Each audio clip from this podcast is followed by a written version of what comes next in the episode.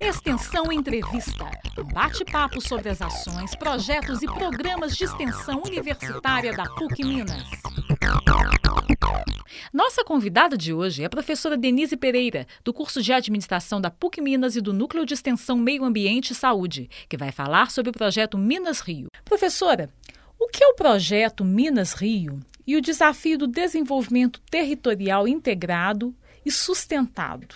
Bom, o projeto Minas Rio é um grande empreendimento de mineração de propriedade da empresa Anglo American, que é de capital predominantemente é, sul-africano, inglês, é, tem ações negociadas na Bolsa de Londres e Joanesburgo.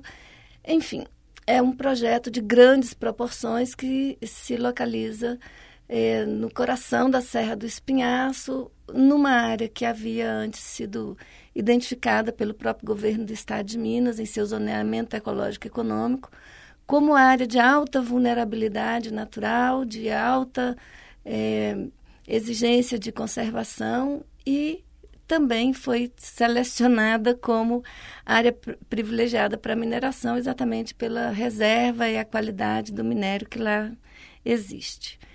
Como o projeto Minas Rio, quer dizer, como que essa, essa questão territorial, essa questão da mina, afetou as comunidades em seu entorno? Então, essa, esse projeto, ele foi... É, ele começou a ser implantado numa circunstância em que a avaliação, o processo longo e complexo de avaliação de impacto ambiental foi feito com muito, ou está sendo feito com muito problema.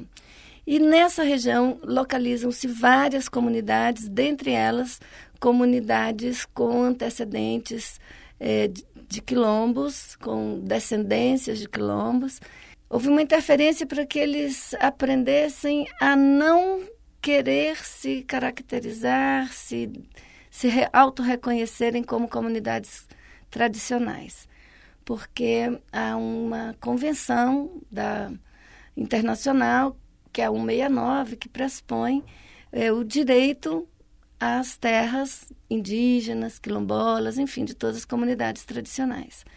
Como o processo apresenta uma enormidade de é, problemas no, no, na avaliação de impactos e no licenciamento ambiental, é, muitos conflitos estão sendo gerados, especialmente com as comunidades que vão necessariamente ser realocadas, são desterritorializadas e têm que ser reassentadas em outros territórios para continuarem suas vidas. E a empresa tem descumprido acordos, tem adiado os prazos de cumprimento dos acordos e tem, inclusive, descumprido ou, ou não cumprido um conjunto de medidas condicionantes que são impostas pelo processo de licenciamento, enfim, pelo Estado e o órgão é, deliberativo do licenciamento. Então há problemas ambientais e prejuízos sociais.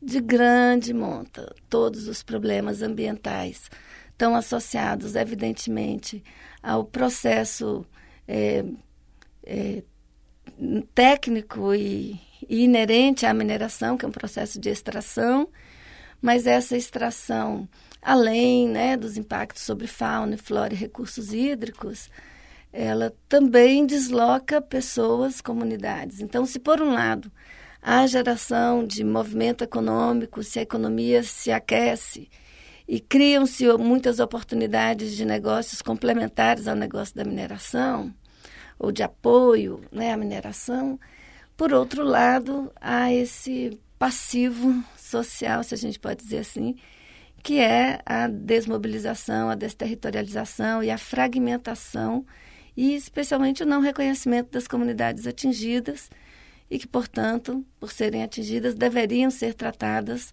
é, ou, ou para em torno e para elas haveria de ter programas de desenvolvimento social muito mais efetivos. Do pode... ponto de vista ambiental, eu gostaria de completar. Sim. Ainda tem um outro impacto muito sério que é, é, esse minério ele vai ser é transportado da mina para o porto, onde ele será exportado, por meio de um mineroduto. O mineroduto ele vai percorrer de Conceição do Mato Dentro a São João da Barra, no Porto do Açu, no Rio de Janeiro, é, 532, 525 quilômetros e afetar 32 municípios, sendo 25 mineiros e 7 cariocas. Isso implica é, também em impactos ambientais e desmobilização de práticas de produção agrícola familiar, ou, é, enfim, ele passa em cidades e, e terras né, produtivas de dezenas, centenas de famílias. Mas mais do que isso, esse mineroduto vai levar uma quantidade significativa de água. São mais de 3.600 metros cúbicos de água por hora. De uma água doce, potável, cristalina, de um rio que nasce lá no interior, no alto das montanhas do Cerrado e da Serra de Espinhaço, para que destino ela terá no mar, à beira do mar, quer dizer, então, para separar o minério, há de ter tratamento, mas o que significa esse desperdício de água doce ou qual o outro uso a ser dado para essa água que, se retirada daqui, ainda ou nunca foi é, anunciado que tipo de uso vai se dar a ela. Chegamos ao final de mais um programa Extensão Entrevista. Obrigada pela audiência. Apresentação Sulien Dantas, coordenação professora Sandra Freitas, apoio técnico Pedro Nascimento. Extensão Entrevista. Bate-papo sobre as ações, projetos e programas de extensão universitária da PUC Minas.